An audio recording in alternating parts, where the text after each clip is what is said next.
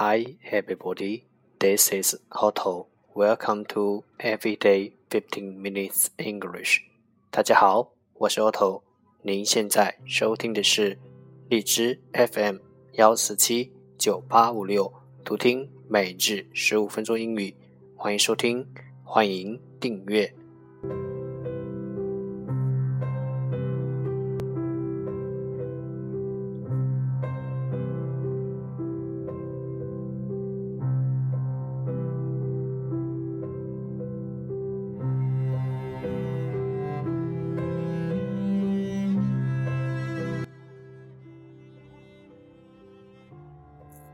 新浪微博每日十五分钟英语，请关注，让学习英语融入生活，在途中爱上你自己。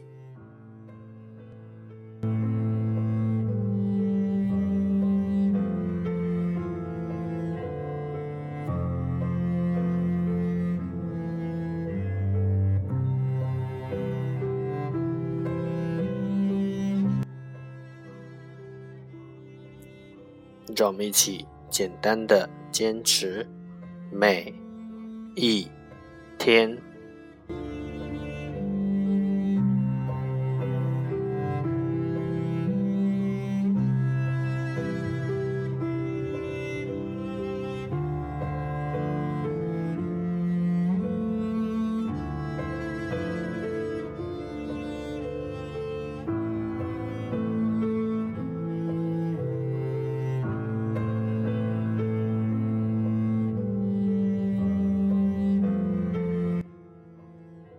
Okay, let's get started.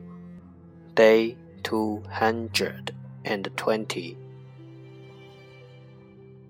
The first part English words improve your vocabulary.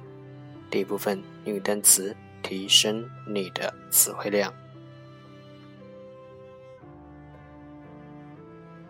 十个词：flirt，flirt。 F l i r t，flirt，动词，卖弄，风情。contemporary，contemporary，c o n t m p o r a r y，contemporary，形容词，当代的。neat，neat，k n i t，neat，动词，编织。Insane, insane, i n s a n e, insane，形容词，精神失常。mildew, mildew, m i l d e w, mildew，动词是发霉。reckon, reckon。R e c k o n，reckon，动词，依赖。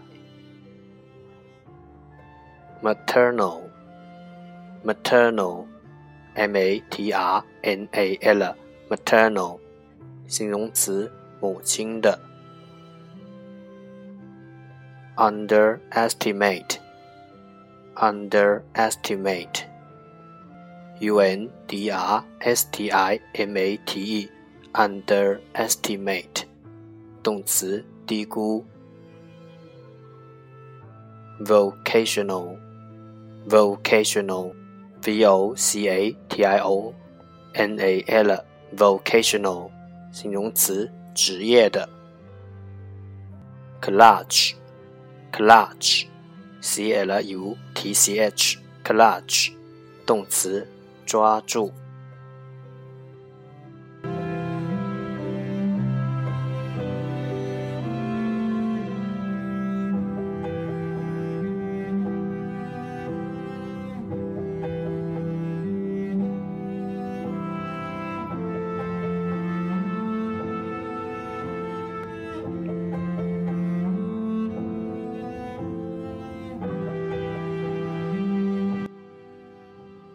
The second part English sentences one day one sentence 第二部分英语句子每日 一句。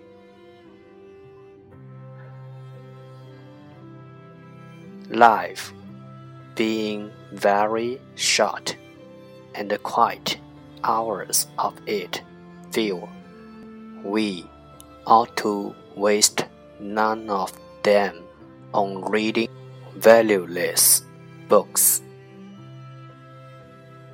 Life being very short and quiet hours of it few, we ought to waste none of them on reading valueless books.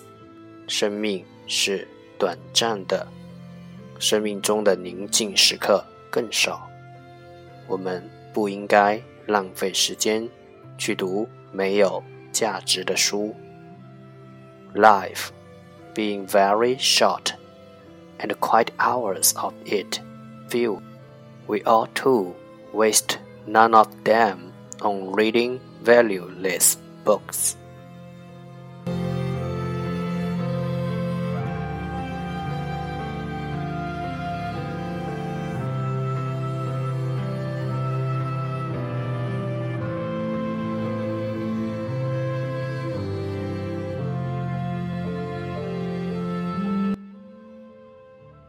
Life, life, 生命。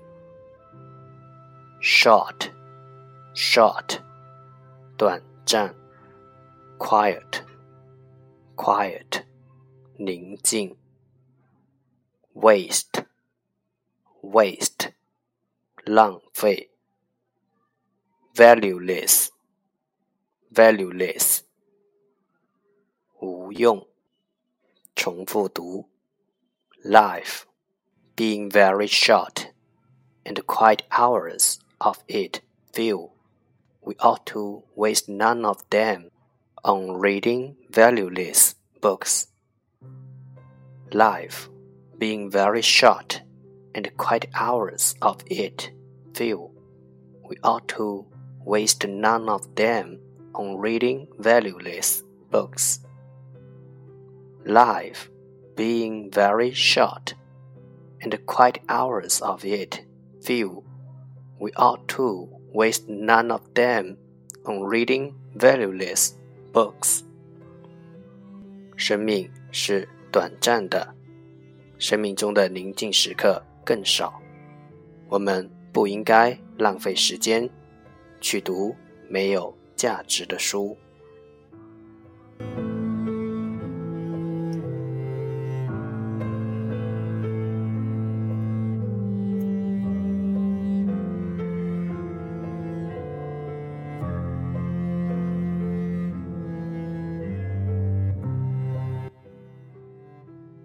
That's the end，这就是今天的每日十五分钟英语。欢迎点赞分享，欢迎用听到的单词或你坚持的天数评论，欢迎用荔枝 FM 录节目来投稿，欢迎和我一起用手机学英语，一起进步。See you tomorrow，明天见，拜拜。